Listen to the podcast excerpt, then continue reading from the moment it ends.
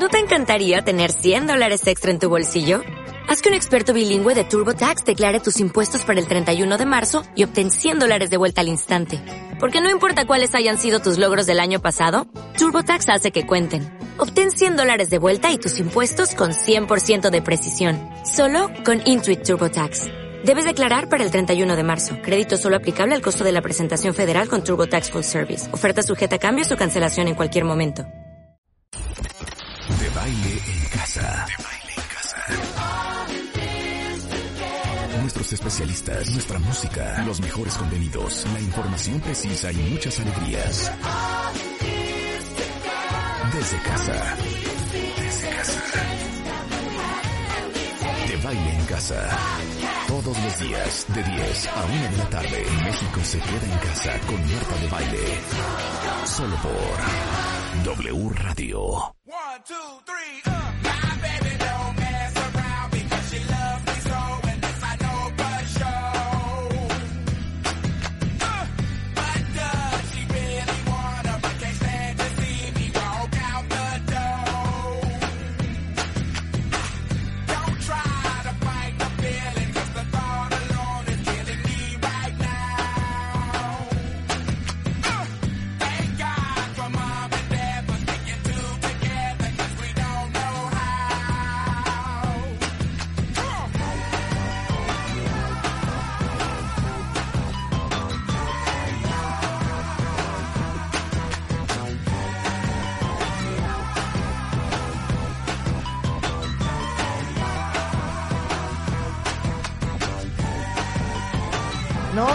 Viene bien prendido Rulo, de veras, Rulo, qué bárbaro. Hace años no oía Hey Ya, que es de The Outcast, que oye, por cierto, ¿qué habrá sido The Outcast? Yo no volví a oír de ellos. Yo tampoco. Es como estos de la na na na na. Life is life. ¿Te O acuerdas? sea, lo que quieres decir es que fue un One Hit Wonder.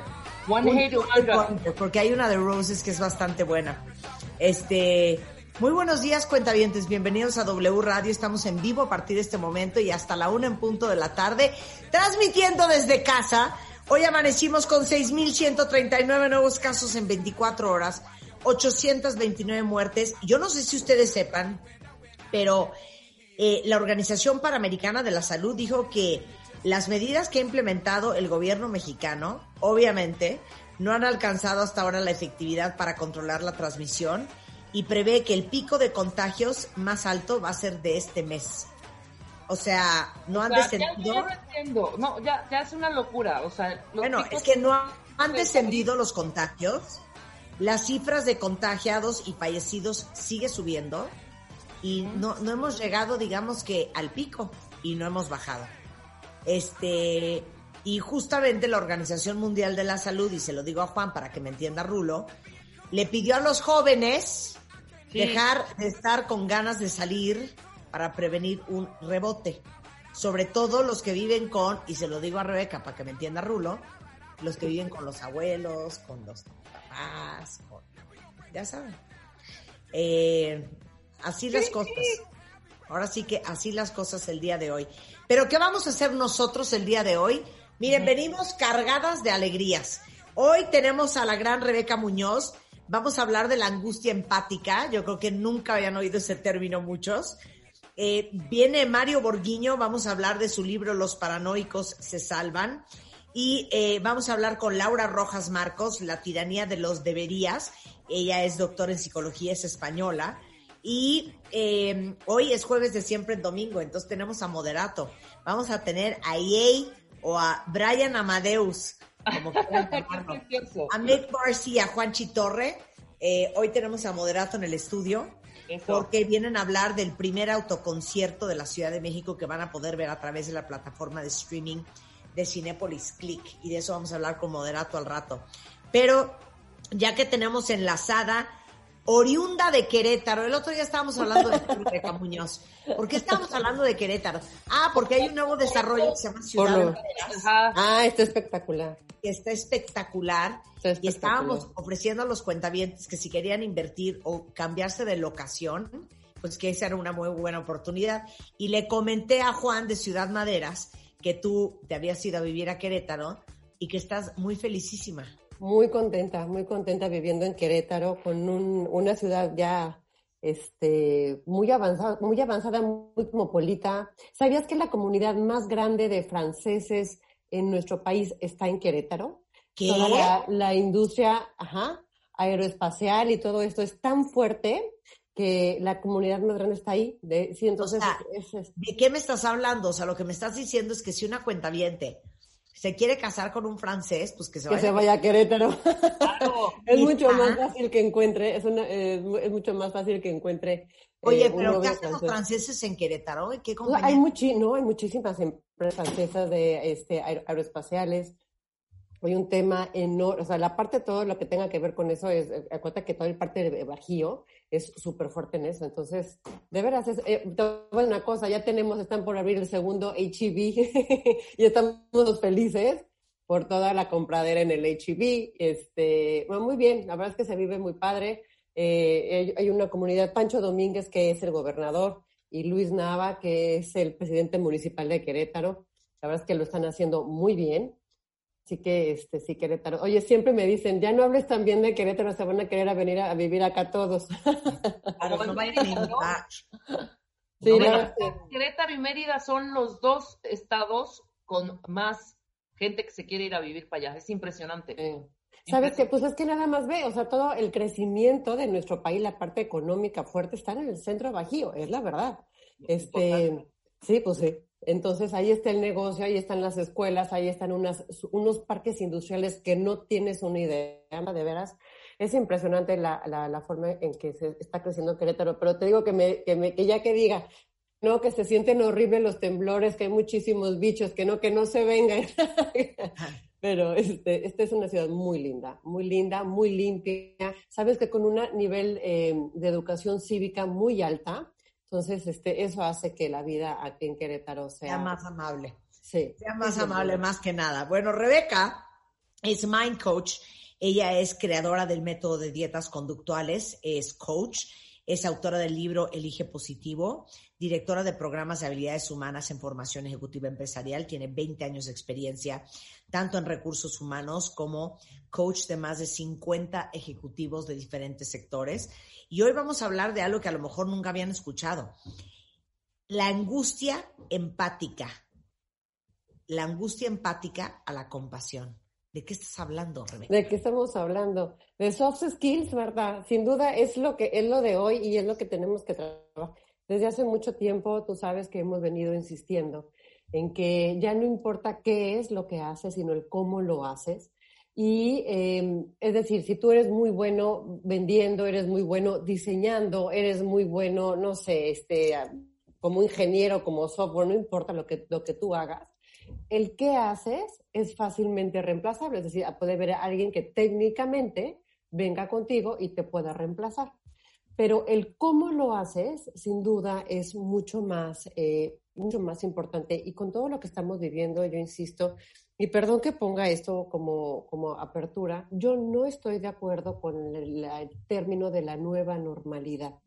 No es normal estar en una pandemia, es una nueva realidad a la que nos estamos enfrentando. Pero no podemos dar como normal una pandemia, el aislamiento, el confinamiento, el, el debacle económico, el, el, oye, si de por sí ya éramos a veces un poco antisociales, ahora con esto está, ¿no?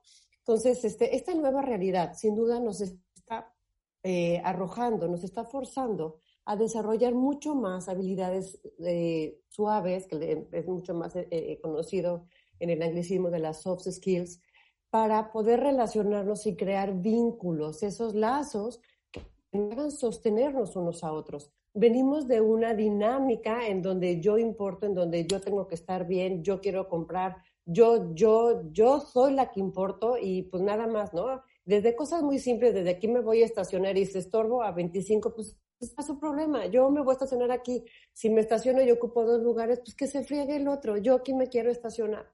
Entonces, me parece que todo esto de la pandemia, que técnicamente ya no es una cuarentena, porque llevamos mucho más de 40 días, es un aislamiento, lo que estamos viendo, eh, sin duda nos está forzando como a replantearnos unas cosas. Y sin duda la empatía es uno de los temas que sona- sonaría como un tema bastante como que está de moda, como que todo el mundo habla del mindfulness y empatía, pero yo me encanta hacer esta pregunta, Marta, y si lo hacemos por ahorita por redes sociales, este, que nos dijeran cuál es la definición de empatía. Y antes de decir la, la, la, la definición, yo puedo, bueno, cortarme la mano, de verdad que llevamos muchos años dando clases en formación ejecutiva y cada vez, en cada grupo, en cada conferencia que hemos dado, cuando preguntas esto, la gente te dice como respuesta, casi pudiera asegurar que ustedes dos responderían lo mismo. Me, me dirían, ponerse en los zapatos del otro. Claro, sentir lo que otro siente. Claro, Sí, claro, yo no sé en qué momento con los mismos este, cornflakes nos comimos todos para poder tener esa definición. Bueno, déjame, les rompo el corazón a las 10, 10 con 11 de la mañana para decir que es imposible, que no se puede. Tú no te puedes poner en los zapatos del otro porque tu realidad, la forma en la que tú percibes tu entorno, tus relaciones, lo, lo que sucede a tu alrededor, nunca, jamás va a haber alguien que tenga la capacidad de, de entenderlo y sentirlo emocionalmente como tú lo haces. Claro. El- el- el- es más, ni con tus hermanos, pues, o sea, que dices tú, bueno, salimos del mismo padre, la misma madre, y ni aún así fuimos educadas en la, educados en la misma casa, ni aún así, porque cada uno de nosotros tiene la capacidad y la libertad para poder entender nuestra realidad desde diferentes puntos de vista. Y hacemos conexiones que solamente cada uno de nosotros podemos hacer. Entonces, es prácticamente imposible. Me- por ejemplo- Por ejemplo, los que somos papás o somos mamás, a lo mejor puedes tener un poco más de empatía con alguien que pues ya pasó una noche en vela porque tiene un hijo enfermo, porque a lo mejor está angustiado porque su hijo no se pasa tal cosa, ¿no? Pero Claro. aún así no puedes ser empático porque nuestros contextos son diferentes. Entonces es Inclusive, a mí me pasó muy, muchísimo cuando se murió mi papá, que me, o sea, yo agradecí profundamente las muestras de cariño y todo, pero cuando me decían, ay, lo siento muchísimo, sé en- y entiendo perfecto lo que estás sintiendo, no, no sabes, no hay forma. no Y no, sabes. no entiendes. A ver. No entiendes, claro. Claro, no hay forma. Y aparte muchas veces buscamos frases, buscamos cómo verbalizar a otro que te entiendes y lo que más resuena en ti, como, como dices Tocaya, es decir, no, güey, no sabes. O sea, no tienes ni idea lo que yo estoy sintiendo. Claro, Porque mi vivencia con mi papá, pues solo es mía, ¿no? Y, y, y va a ser diferente el tema con los demás. Así que, ante tal cosa, la, la, la definición de empatía es realmente es identificarse con, al- con alguien y compartir los sentimientos. Bien. Cosa que es mucho más entendible, ¿no? Para decir, bueno, comparto un sentimiento contigo, pero eso no quiere decir que la emotividad que yo tenga es exactamente la misma que la tuya. Entonces, para mí, desde mi perspectiva, a mí me gusta de- de- definirlo empatía como empatar. Bien, Empatar lo más que puedas un mundo de significados en donde, te voy a decir una cosa, y no, no nos veamos súper emotivos ahorita todavía, es decir, este, el amor, la muerte de alguien, no sé, la alegría, ¿no? Imagínate que yo te diga, tengo prisa. Claro, para ti, ¿qué es prisa? Pues que ahorita te digo, ¿no?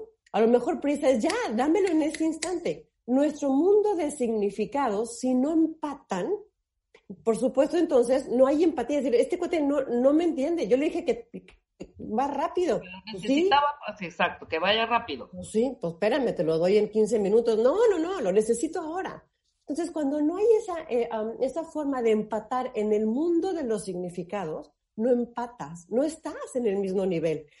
Entonces, por supuesto, para mí, desde mi punto de vista, empatía es buscar identificarte con los demás, pero fíjate, lo voy a poner con letras may- eh, mayúsculas, bold, así gigantesco, poder empatar sin hacer juicios de valor. Eso es empatía. Cuando tú, tú logras poder decirle al otro, ay, estás triste, ay, pero ¿cómo estás triste por eso? Nada más por eso. Eso es un juicio de valor, porque desde tu punto de vista, desde tu perspectiva, dices, pues no es para tanto para que llores.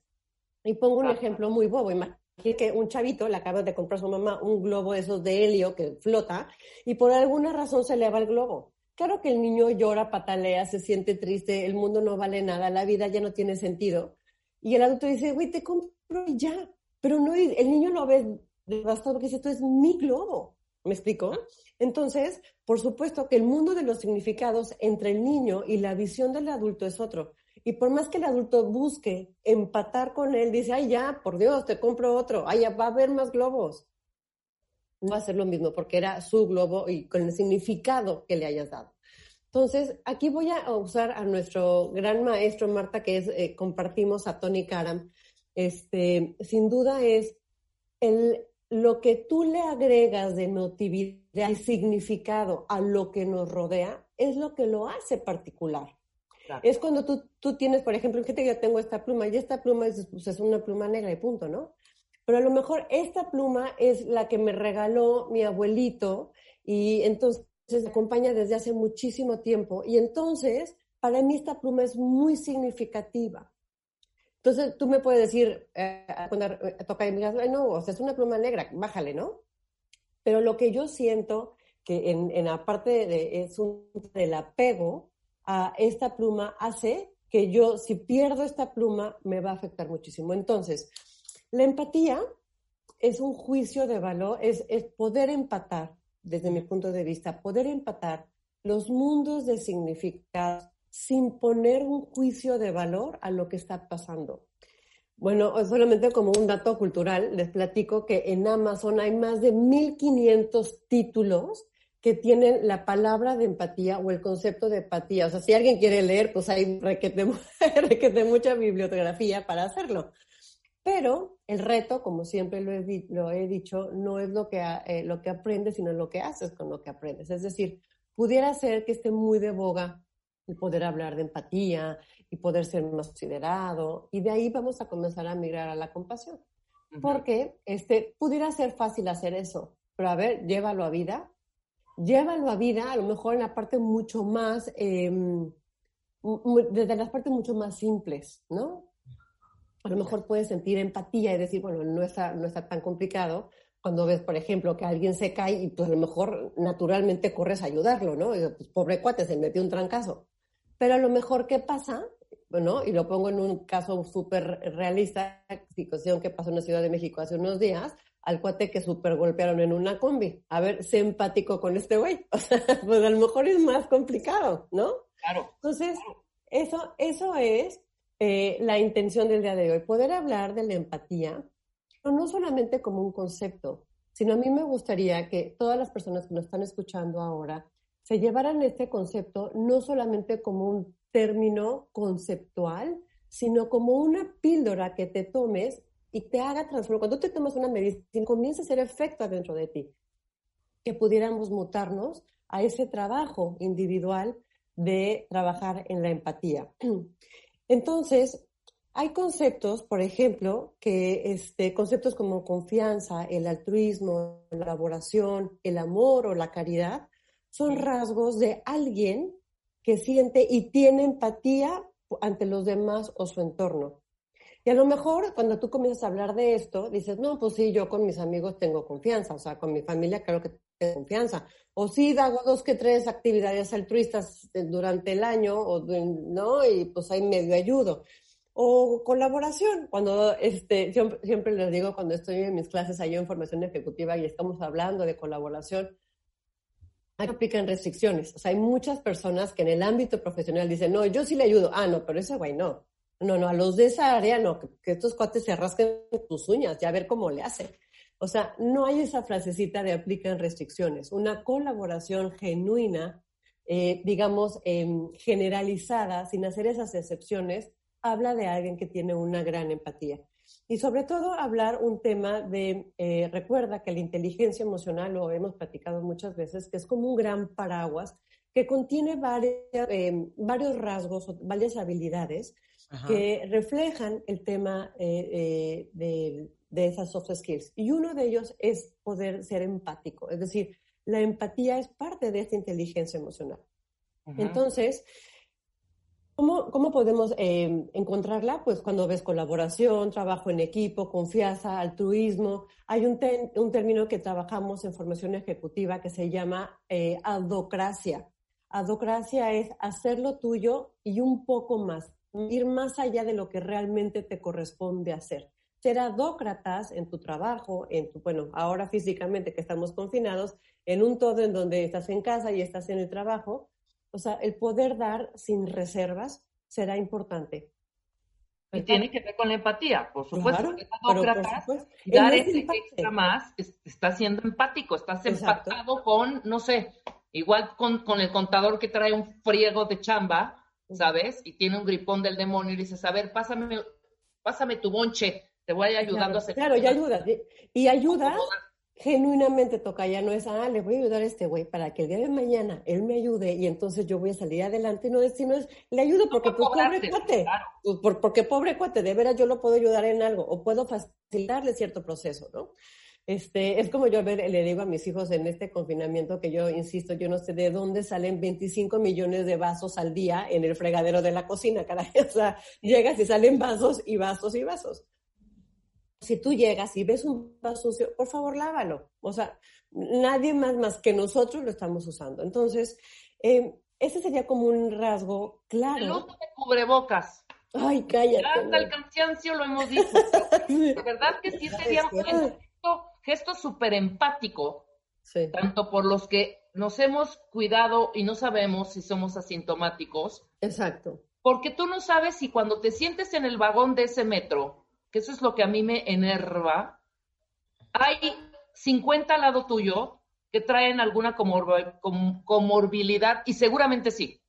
Seguramente de tu asiento del metro, el de enfrente o el de al lado es diabético, seguramente. Y el de atrás hipertenso, seguramente. Sí, es correcto. Es ¿No? correcto, claro. Pero es, fíjate, de cuando comienzas a salir y dices, híjole, qué, qué afán. Oye, o los que traen el, el cubrebocas hacia abajo de la nariz o aquí en la barbilla. No, no, no, con la nariz de fuera, te lo Así, juro. aquí, así. perdón. Es, está para jalarle los pelos. Pero entonces, fíjate bien, ¿cuál sería un rasgo de alguien que no tiene empatía? La falta de empatía normalmente hace que broten en la sociedad cosas como violencia, los crímenes, la guerra, el racismo, discriminaciones, el abuso de otros en cualquier sentido infantil o lo, lo como sea, la parte sexual, lo que sea. Entonces, normalmente la falta de empatía es muy notoria. Y de repente volteas y desafortunadamente podemos encontrar más ejemplos de la falta de empatía a nuestro alrededor que de, cuestiones que demuestren que alguien que sí tiene empatía. De ahí la, la necesidad de veras, más allá de ponernos a evangelizar a las 10.23 de la mañana, hablar de este tema como un tema cívico, un tema eh, necesario para salir adelante no solamente en nuestra sociedad, sino de manera global. Pero eh, la empatía tenemos que entenderla desde, como desde dos puntos de vista, si me dejas eh, ponerlo de esta forma. Hay una, una empatía que es una empatía cognitiva, es decir, se refiere a la perspectiva que tomas ante una situación. Este tipo de empatía se refiere a la perspectiva, es decir, desde tu punto de vista, la parte racional te hace hacer juicios. Recuerda que hablábamos hace rato que empatía es empatar el mundo de los significados sin hacer juicios de valor. La empatía cognitiva sí habla de racionalidad, habla de, pues claro, entender qué es lo que está pasando. Es decir, racionalmente entiendes lo que está pasando. A lo mejor emocionalmente no tienes mayor vínculo, pero racionalmente puedes tomar un punto de vista, ¿no? Es ser un poco como el árbitro, ¿no? Es decir, y de manera objetiva poder identificar qué pasa. Hay una frase que me encanta que dice que el amor no te quita el conocimiento, es decir, que aunque puedas tener mucho eh, eh, sentimiento o estar muy eh, eh, involucrado emocionalmente ante una situación, poder tener esa objetividad que te Claro. haga racionalmente decir esto está bien o esto está mal. O, por ejemplo, te pongo un ejemplo, es como eh, tratar de homologar o entender los sentimientos en una situación. Es como cuando, por ejemplo, sucede algo en, un, en el trabajo y le dices, pues sí, pobre cuate, que se iba a enojar porque le hicieron una trastada a los del otro lado. O sea, claro que ahorita llegue y les miente la madre. Claro que ahorita está bien que, pues, por supuesto que se va a enojar el señor que está en el coche de allá afuera porque ese cuate salió y le dio un trancazo a su ventana, ¿no? A lo mejor no sabes más, pero un poco racionalmente buscas entender lo que está sucediendo en el otro. Recuerda que una de las definiciones que hablábamos del tema de empatía era identificarse con algo o con alguien. Entonces, racionalmente buscas, buscas cómo entenderlo. Bien. Entonces, eso es la empatía cognitiva. Pero hay otro nivel que se llama la empatía afectiva. Es decir, Empatía afectiva. No, espérate, Ah. tenemos que hacer una pausa. Hacemos Exacto. un corte y regresamos con la empatía afectiva, ¿va? Regresamos Perfecto. con Rebeca Muñoz, no se vayan. W Radio 96.9. Al aire. De baile en casa. Estamos donde estés. Más música, mejores especialistas, más invitados. Marta de baile, desde casa a tu casa. Marta de baile desde casa a tu casa. Hacemos una pausa. W Radio 96.9. Al aire. De baile en casa. Estamos donde estés. Más música, mejores especialistas, más invitados. Marta de baile, desde casa a tu casa. De baile desde casa a tu casa. Estamos de vuelta. Estamos de regreso en W Radio platicando con Rebeca Muñoz, nuestra mind coach de cabecera, sobre la empatía, sobre la empatía con compasión, sobre la angustia con la empatía. Y ahorita regresando del corte, prometimos que vamos a hablar de la empatía afectiva, o sea, Exacto. O sea, dícese aquello que hablábamos nada más como para retomar, hablábamos que hay como dos niveles, por llamarlo uno así, de empatía. Una empatía que es racional, que es la parte cognitiva, y hay otro nivel de empatía afectiva, es decir, también se conoce como empatía emocional. Es decir, es cuando te contagias de una emoción y ya, ya no, a veces hasta puedes reaccionar sin irracionalmente, ¿por qué estoy llorando? ¿Por qué me emocioné tanto? Y eso puedo, por ejemplo, eso puede suceder cuando es una película y por más que dices, no quiero llorar, no quiero llorar, acabas con los ojos, ¿no? O, este, por ejemplo, yo no sé si ustedes vieron Parásitos, eh, la, la película de Parásito. Sí. Yo estaba enojadísima de ver a esto, a la familia esta de los coreanos, este, siendo unos parásitos, ¿no? Entonces decía, qué mal me siento. Recordemos siempre que en el tema de inteligencia emocional hay eh, emociones positivas y negativas. Así que la parte de, poder ser empático no solamente habla de que seamos empáticos en emociones positivas, sino también podemos ser empáticos en las emociones negativas. Entonces, una empatía afectiva, les decía, entonces es como una empatía emocional. Es como conectarte emocionalmente con la persona o con la situación. Puede ser que a lo mejor, justamente como decías, Tocaya, cuando eh, murió, murió tu papá, había gente que a lo mejor no te lo verbaliza, pero que en un solo abrazo emocionalmente dices, aquí estoy, este entiende, me siento reconfortada.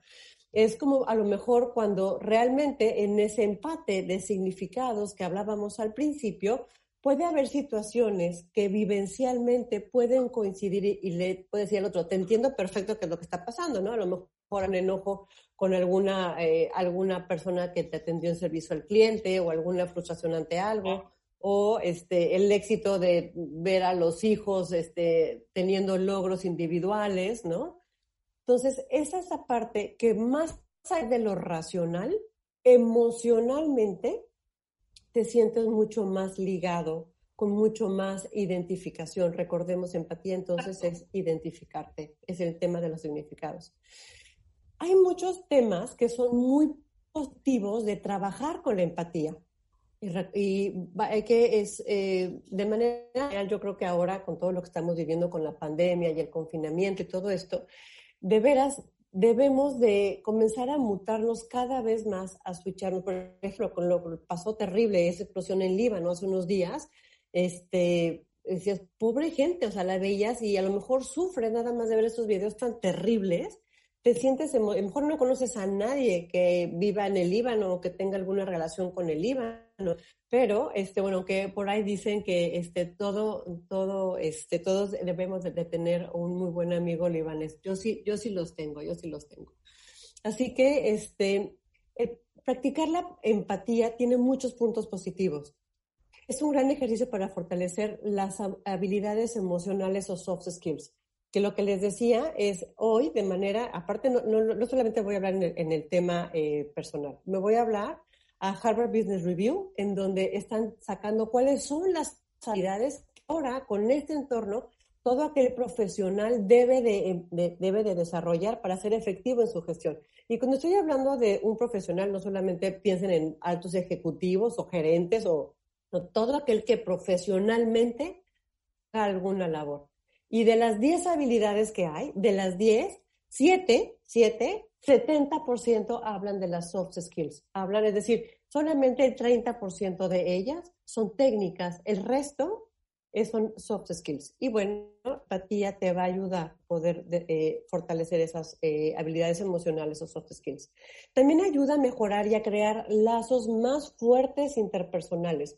Cuando tú te logras identificar con la gente que te rodea, con tu familia, con tus amigos, con tus vecinos, con tus colegas de trabajo, sin duda el lazo de unión que hay entre cada uno de ellos se hace como un network, una, eh, se hace una red de unión, de donde justamente se llama red, porque cuando alguien, justamente es como en una red de, de- de salva de los que hacen eh, este, equilibrio y esas cosas, ¿no? En los, en los circos, si alguien cae, esa red lo soporta.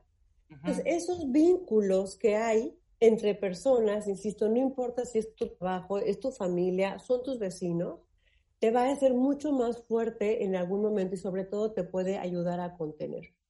También ayuda a poder elevar la confianza en los demás de manera recíproca. Es muy frecuente, y te lo digo este, cuando yo trabajo con diferentes ejecutivos en, en los procesos de coaching, eh, hay mucha gente que es como muy desconfiada, o sea, de, de bote pronto le sale mucho más decir, no, déjame ver primero y luego decido, vámonos con tiento y tomar una decisión. El poder confiar en los demás es como, poder, voy a ver súper súper romántica, pero es como poder tener la capacidad de soltar todo tu, todo tu potencial y saber que va a ser respaldado por los demás, ¿no? Cuando nos eh, limitamos a generar confianza con los demás, justamente la forma de poder desarrollar, y no solamente tú, sino los demás, tus hijos, tu, insisto, tu, la gente, tus colaboradores, este, los vas limitando, no pueden desarrollar el potencial de la correcta. Y eh, sin duda es una fuente de un comportamiento a favor de la sociedad o también lo hemos platicado acá varias veces, es poder tener una visión orgánica de lo que está pasando, no solamente tú, sino también los demás. Y la definición de visión orgánica es la capacidad que tiene alguien para identificar, son dos palabras importantes, cuánto y cómo impacta tu gestión, no solamente en tu mundo, sino en el todo, ¿no? Es decir, no podemos, eh, y cada vez debemos entender más que estamos interconectados. Y más allá de un, reda- un tema de las redes sociales y todo el tema de, de- tecnología, sino realmente todos estamos conectados. La falta de empatía, por lo contrario, general- generalmente eh, genera eh, comportamientos emocionalmente ineficientes y sobre todo costosos. No solamente, insisto, para tu chamba, sino en el trabajo, en todas partes.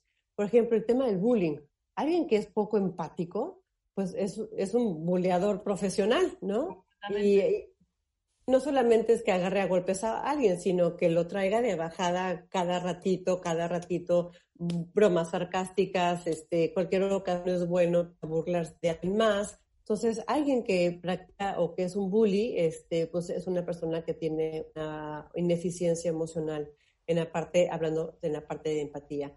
Cualquier tipo de agresión también, sin duda, es un reflejo de una baja empatía y, por supuesto, todos los aumentos en los niveles de criminalidad es, eh, es el reflejo puro de una baja empatía. Entonces, cuando de repente volteas y ves, la, ves la, la, las noticias, dices, ah, caray, como que somos un mundo poco empático, ¿no?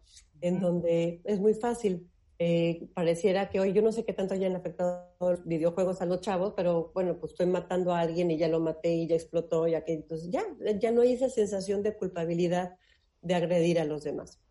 Entonces, ¿qué pasa también con la empatía? Pues cuando somos empáticos, nos es más fácil ser empáticos con los nuestros, con los que tenemos cierto vínculo, ¿no? Entonces podemos tener empatía por nacionalidad, por familia, porque eres mi amigo, porque trabajamos en la misma compañía, porque tenemos algún lazo que por simple que sea, por ejemplo, imagínate que vamos a un partido a ver México contra Finlandia, no sé, ¿no? Y están los finlandeses y estamos los mexicanos. Aunque no nos conozcamos, solamente por el hecho que nos une, por ser mexicanos, en ese momento somos y entonces le echamos porras a los mexicanos y aguchamos a los finlandeses. Oye, déjame decirte una cosa para que se carcajeen. Sí. Eh, bueno, todos ubican que yo nací en Nicaragua y al año de nacida me fui a vivir fuera. Entonces, en realidad, yo nunca he vivido en el país en el que nací y el país donde nacieron mis papás y pues cuatro de mis hermanos. Eh, cuando yo regresé a Nicaragua por primera vez de adulta, me dio una cosa muy chistosa que a lo mejor algunos que han vivido fuera de su país mucho tiempo me van a entender. Pero los que han vivido en su país toda la vida van a decir, no entiendo. Yo llegaba a un restaurante y me sentaba y le decía al mesero, yo soy nicaragüense. Nice to meet you. Viendo como diciendo a mí que ¿Y? iba a una tienda y les decía, es que yo también soy nicaragüense, o sea, como que me dio Ah, una como que- cosa, Sí, para hacer grupos, exacto. sí, o sea, como un sentido, o sea, Claro. de querer pertenecer, porque de verdad vivir como inmigrante es, es bien complicado y creo que todos los que nos escuchan fuera de su país en este programa van a entender muy bien esa Claro. conexión. Y a lo mejor ustedes que nacieron en México, que han crecido en México, eh, eh, sienten esa identificación, pero como que se magnifica Claro. cuando llevas mucho tiempo fuera. Entonces, a donde ya, es que yo soy nicaragüense. Mucho gusto, soy Marta y soy nicaragüense. Claro. Entonces me quedaba como, Claro. a otro país de pero me daba vacaciones como una, como una conmoción, como una, como de todos juntos. ay sí, así de we Sí. are the world, Exacto. we are the Nos children. pasa, nos pasa cuando estás de vacaciones en cualquier tienda y de pronto, pues no sé, o sea, la sangre llama siempre, ¿no? O sea, ves perfectamente que la persona, entonces te atreves a preguntarle, en cualquier país, ¿eh? Alemania, Estados Unidos, donde quieras, Sí, sí. y, y le preguntas, ¿eres mexicano o mexicana? Sí, yo también. Claro, claro. Hoy que ya soy mexicana, cuando estoy fuera y digo, no, pues soy mexicana, y te dicen, wow, I love Mexico, it's an amazing country, and the beaches y no sé cuánto, sientes una cosa muy linda. Sí. Claro. O cuando claro. te encuentras a alguien que también es mexicano en la cola del mundo, me encontré yo unas cuentavientes bailarinas en las calles en Hong Kong, Wow. cuando me dijeron, Marta. O sea, era una conexión impresionante de la Claro. Rebeca. Claro, por supuesto. Oye, te voy a decir una cosa. Yo en Querétaro, fíjate nomás en Querétaro llegando, me decían, oye, ¿por qué no das unas conferencias aquí, no sé qué, en, en el colegio de mis hijos, ¿no? Y le decía, ¿sabes qué? No, porque nadie es profeta en tu tierra, en su tierra, ¿no? Entonces me dicen una señora queretana, no, pero es que Querétaro no es su tierra. Yo, ¡ay, en la madre! Ay, qué fea. ¿Cómo se llama esta señora para Esa destruir? Para destruirle en este, van a ser empáticas conmigo y vamos a Yo, yo destruirla. sí siento tu dolor. Sí, gracias, yo lo sé, yo lo sé. Oye, pero justamente es eso, cuando tienes empatía, te logras vincular con los demás, aunque esos lazos, déjame ponerlo de esta forma, sean muy simples. Por supuesto hay lazos que son mucho más profundos, que prácticamente, por ejemplo, nosotros como que somos mamás, pudieras dar la vida por tus hijos, pero de veras, o sea, no, ni lo piensas, ¿no? Y hay otros que, como bien diría el dicho, pues aplican restricciones, ¿no? O sea, sí, sí nos conocemos, pero pues hasta ahí, ¿no? Entonces, es decir, ¿qué pasa? Vamos a pasar de la empatía a la compasión. ¿Cuál es el siguiente? Hablábamos de dos niveles, la, la empatía eh, cognitiva, luego pasamos a la eh, cognitiva afectiva o emocional.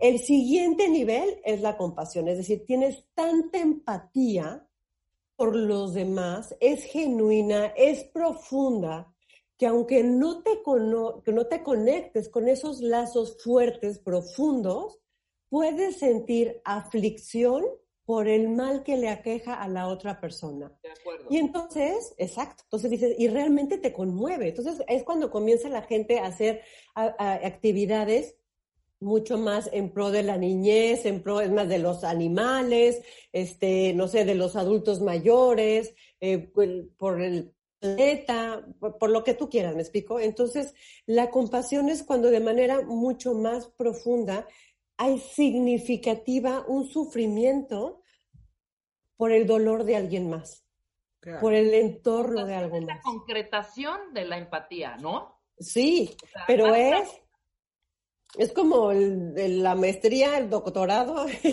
¿no? Sí, Te, te identificas tanto emocionalmente, ya no racionalmente, sino emocionalmente, eh, a pesar de que alguien eh, pueda estar haciendo, incluso, fíjate bien, algo que esté haciendo mal. Algo que dices tú, racionalmente está mal, pero pobre, y me afecta tanto que, por ejemplo, alguien que busca al suicidio, o, por ejemplo, que alguien pudiera sentir compasión por Hitler, pongo un ejemplo, ¿no? Que digas, es que pobre, era fue un niño este, abandonado, este, no sé, poco validado en su familia, sin identificación. Entonces, ya es un nivel realmente mucho más el tema de la, compasión. Sí, es como la... pero no te vayas hasta allá. Retomemos otra vez el ejemplo del eh, el La combi. raterillo, el raterillo de la combi, ¿no? Claro, claro. Veías tú el dolor y, y el enojo y la furia de quien le decía, ¿a dónde vas? ¿A dónde vas? Y me acuerdo muy bien de las palabras, para que veas lo que se siente, güey, para que Sí. veas lo que se siente, para que veas que estamos hartos de ustedes, para que aprendas, para que aprendas, ¿no? Claro, claro, Entonces, claro. de alguna manera, sí, llegó un momento de- en que yo dije, ya cuando lo avientan, ya lo sacan de la combi y el, y el hombre, este hombre, me, eh, me entró una compasión terrible porque está hasta desnudo, ¿no? Claro, claro. Y atrás venía otra combi y decía, ahí está el rata, vean cómo quedó la rata, ¿no?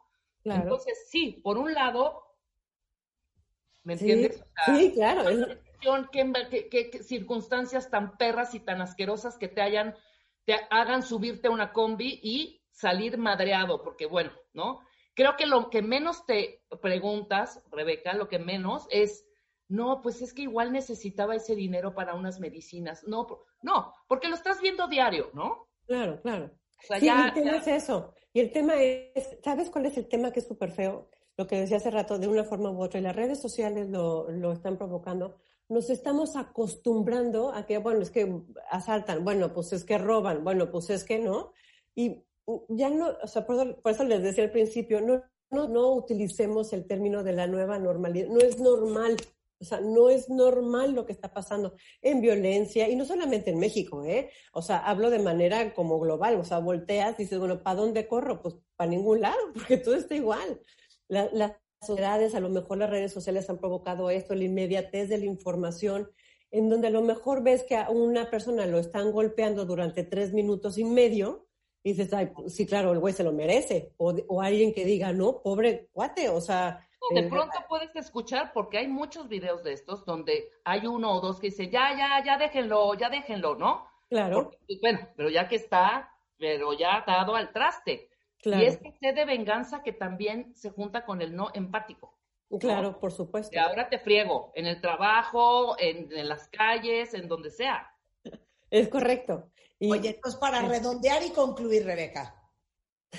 ¿Qué vamos a hacer? ¿Y ahora qué hacemos? Sabes que el tema es, lo que sí es cierto es que está demostrado de manera este, científica, y los neurocientíficos también lo han estudiado, es que cuando la- las personas que eh, eh, son mucho más compasivas, ¿cómo puedes practicar esto? Bueno, por supuesto puedes hacer meditación, que, que- que meditación no quiere decir este, poner tu mente en blanco y es bueno, si lo logras hacer, pues está espectacular. Pero meditar quiere decir reflexionar sobre esto, es decir, estar presente. La, la pasión solo la puedes sentir si estás en el momento presente. No puedes, hacer, no puedes ser compasivo a un futuro. A lo mejor en, en- al pasado, cuando lo, lo piensas, dices tú, bueno, a lo mejor lo, eh, aparece mucho la empatía cognitiva, porque racionalmente entiendes.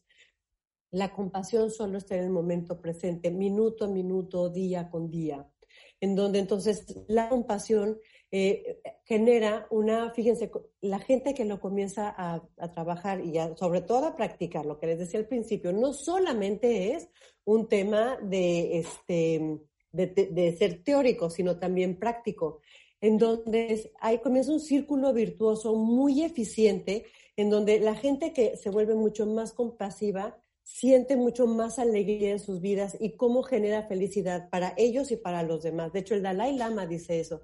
¿Quieres eh, que los demás sean felices? Sé compasivo.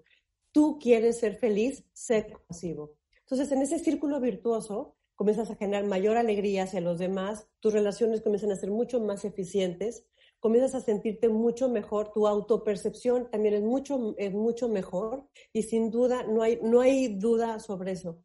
Entre más compasivo seas y un nivel máximo de empatía, vas a buscar ser útil a los demás, querer servir a los demás, que Claro. es ahí en donde está nuestra gran felicidad. Ayer hablábamos con el doctor Joseph Michael Levry. Espectacular. Eh, ¿Qué tal espectacular? Y justamente hablaba de lo Espectacular. importante que es servir a los demás y enfocarte en mejorar la vida de alguien más como tu propio camino a toda la felicidad. Es correcto. No hay otro, no hay otro camino. La, la verdad es que no hay otro camino. Cuando tú logras a través de, tu don, de tus dones, muchos poquitos, los que sean, este, poder ser útil a los demás, eh, la felicidad está. Y entonces ya no te importa tanto, llega un momento en donde ya no te importa tanto e incluso tu, propia, tu propio ser, sino también buscar a, los demás.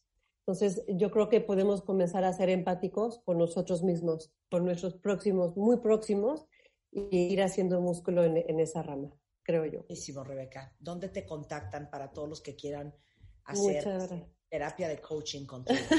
Muchas gracias. Estoy en, eh, en mis redes sociales, Twitter, arroba mcoachr, mcoachr. Estoy en rebecamc.com, rebecamc.com, y los teléfonos de la oficina es 55 56 59 0011. También en informes, arroba formaejecutiva.com. Ahí me pueden encontrar. Así que yo muy pendiente de todos sus comentarios. Si hay alguien que quiera platicar de empatía, que me parece un tema espectacular, pues sin duda siempre dispuesta. Muchas gracias, Rebeca. Como siempre. Las quiero. Oigan, como yo soy empáticos con ustedes eh, y con sus negocios, y como sé que como emprendedores y empresarios ahorita no podemos perder ni un solo cliente, bueno, hoy en día es muy raro que la gente traiga efectivo por miedo a desde el bicho hasta el germen hasta el asalto. Y las cosas y las costumbres obviamente están cambiando para todos. ¿Y saben quién nos está resintiendo más? Obviamente los negocios. Y sabemos que para las pymes lo que hemos vivido ha sido durísimo. Por lo cual ahorita más que nunca tienen las pymes que empezar a aceptar pagos con tarjetas. Si ustedes no aceptan como pyme pagos con tarjetas de crédito, no saben el dineral que están perdiendo. ¿Cuántas veces, Rebeca, tú y yo juntas, eh? Nos hemos tenido que ir de un restaurante porque nos dicen solo pago en efectivo. Exacto. Y no en ese tarjeta, momento- no comper. Exacto, bye. Bueno, déjenme decirles que quiero contarles de iSettle, esta herramienta maravillosa para recibir pagos con tarjetas que justamente ahorita iSettle está apoyando el bienestar y las ventas de todos ustedes en estos tiempos complicados y tienen una super promoción, escuchen. 0% de comisiones que va a aplicar desde el primer día que ustedes se registren en iSettle y durante 30 días o hasta que ustedes hayan vendido en iSettle 100 mil pesos durante el mes de agosto.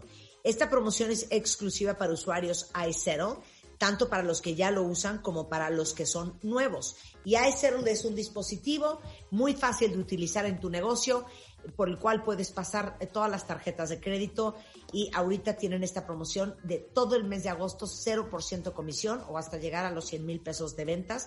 Toda la información les voy a deletrear iSettle. Es I Z E T L E y la página es iztl.co,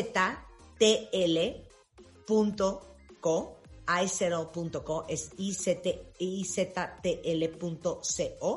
y ahí está toda la información para que a partir de mañana ustedes en su negocio no vuelvan a decirle nunca a un cliente que no aceptan tarjetas de crédito. Es más, hace el año pasado, este año, yo no me acuerdo al principio, hicimos una demostración eh, justamente en una tienda en Polanco donde yo estaba comprando unas artesanías mexicanas. Eh, pagué con iSettle y hice un videito para explicarles cómo es el aparatito y, y cómo se usa para que lo aprovechen. ¿Qué tal mi estornudo? es iztl.co, ahí pueden registrarse now.